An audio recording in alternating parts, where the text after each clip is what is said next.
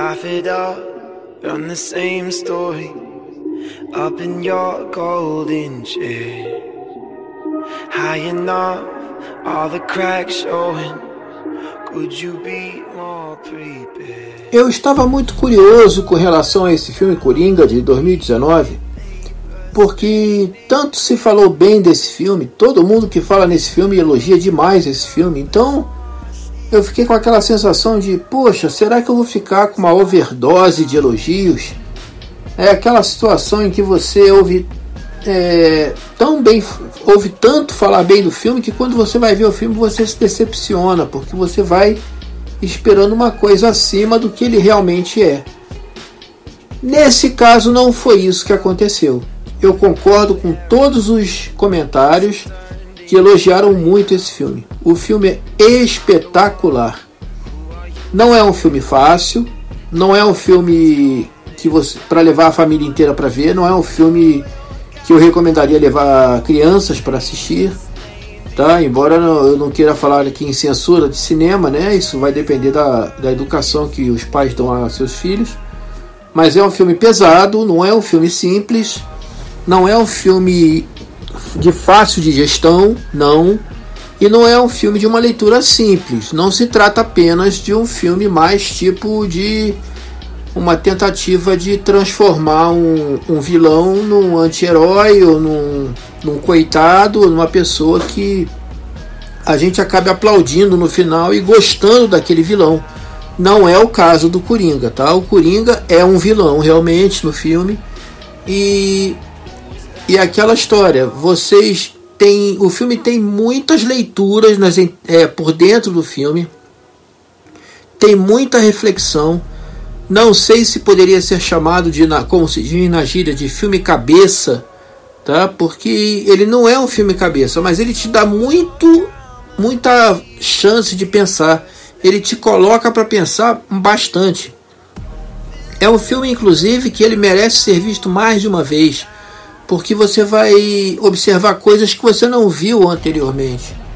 Tá? Quando você conhece a saga de Batman desde o tempo do falecido recentemente o Adam West, né, e o Burt Ward que fazia o Robin, desde aquele tempo que o Coringa era o César Romero, e depois teve vários Coringas, teve o Coringa do foi o Jack Nicholson, gente. Então o Ledger, o Ledger ele procurou o Jack Nicholson para perguntar para ele, né? Porque o Jack Nicholson ficou sendo o, o Coringa, né?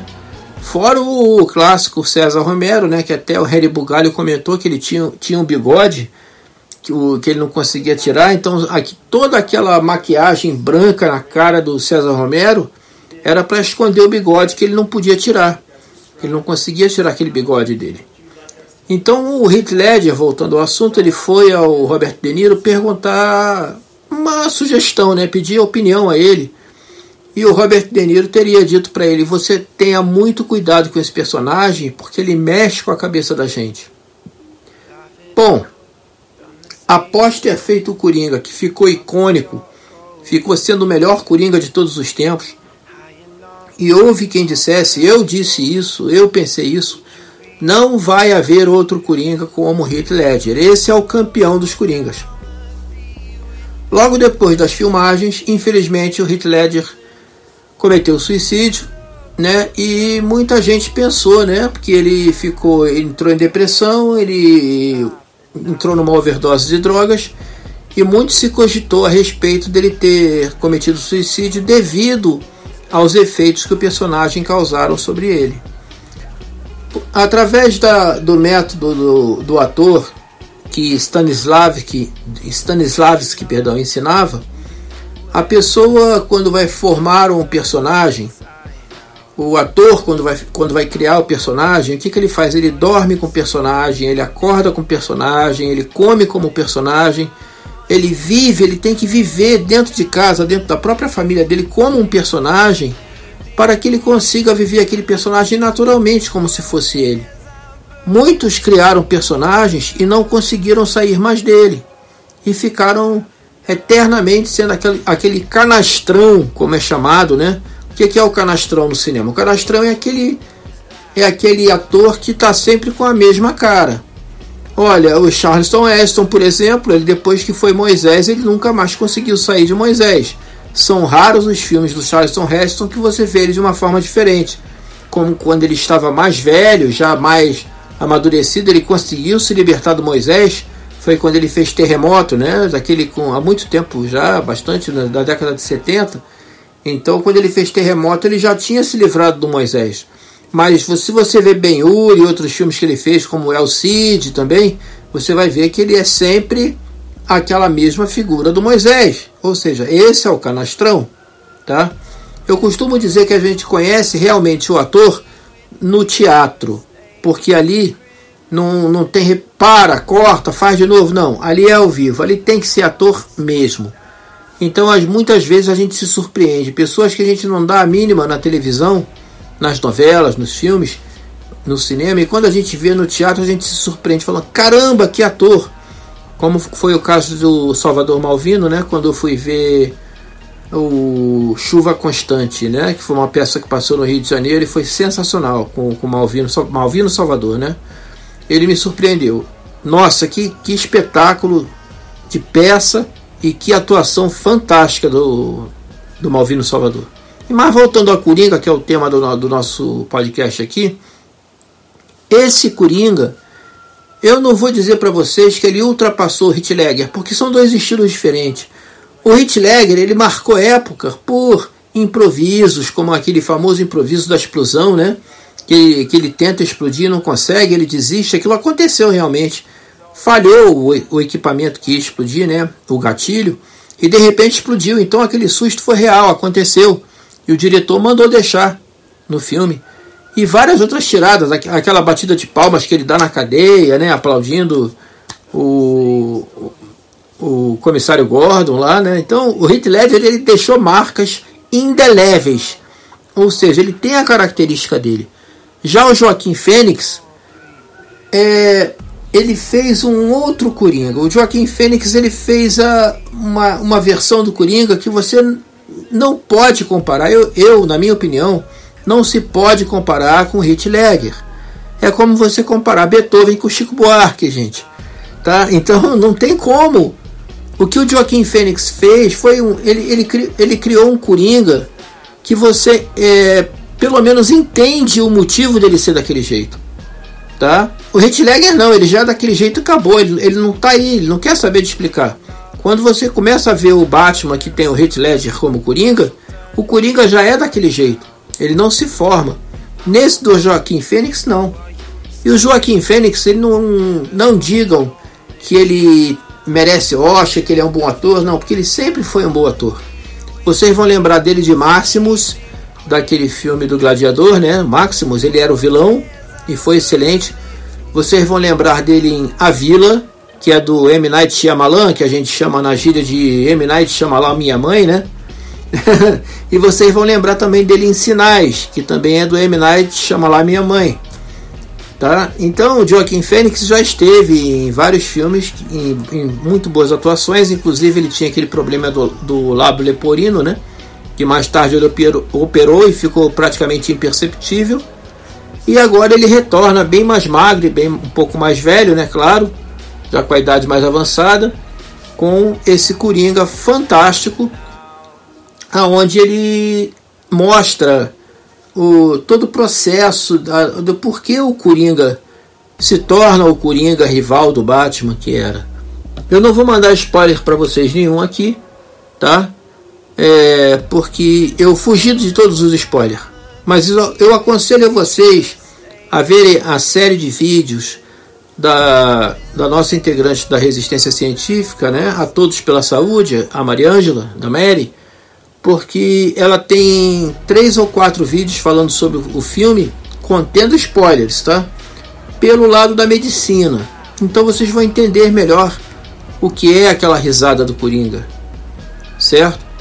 E eu espero que vocês vejam o filme e não se deixem é, levar pelos outros. Não comparem com Robert De Niro, não comparem com César Romero, não comparem com Heath Ledger, não. O Joaquim, o Joaquim Fênix fez, acho que o papel da vida dele foi esse Coringa aí. E realmente, o Coringa, ele é muito complicado. Voltando aqui ao, ao conceito que eu dei para vocês do Stanislavski, da formação do ator, o Stanislavski ele, ele fazia com que a gente vivesse o ator de uma tal maneira que vários atores tiveram problemas e às vezes tem que se afastar das telas ou da, da novela ou do teatro durante muito tempo porque eles sofrem com isso. Aquele garoto que fez Esqueceram de Mim, ele fez um filme chamado O Anjo Malvado.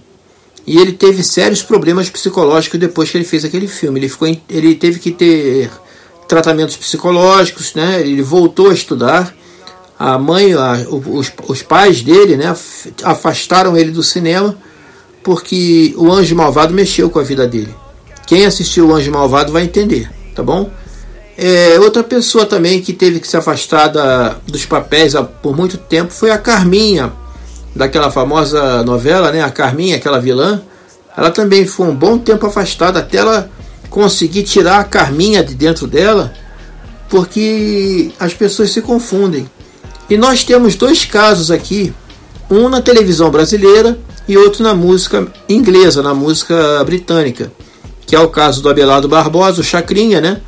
Que ele criou aquele personagem Chacrinha e ele chegou a um ponto que ele não conseguiu mais sair do personagem.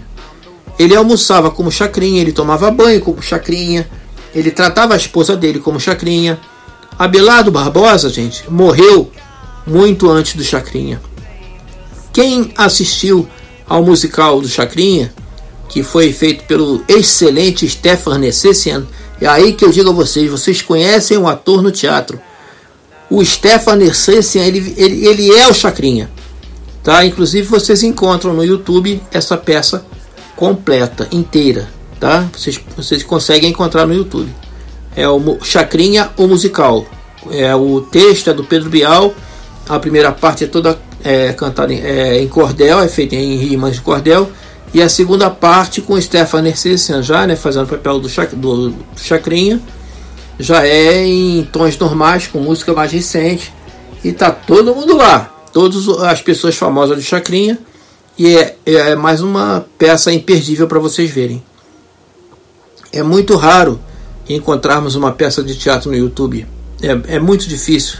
Eu gostaria de, de ver mais, tá? Inclusive essa que eu citei para vocês do Malvino Salvador, o Chuva Constante, era uma peça que eu gostaria muito de rever se algum dia, quem dera, né, que Malvino Salvador escutar esse podcast aqui, ele volte a montar a peça, que eu, eu vou ver se, se, ele montar novamente no Rio, ou aqui em Friburgo, que eu acho muito difícil, é preciso alguém trazer ele para cá, e eu, né, a gente não pode, né, tem que ter um bom patrocinador, né, aquela peça é, é, é, um, pouquinho, é um pouquinho pesada financeiramente, porque ela tem uns efeitos especiais fantásticos, telões projetando, né, com projeções e tal, então, mas voltando ao Coringa, era isso que eu queria falar com vocês a respeito do, do filme, né? Eu dei várias voltas aqui, mas, mas foi interessante para vocês entenderem é, todas as colocações que eu fiz.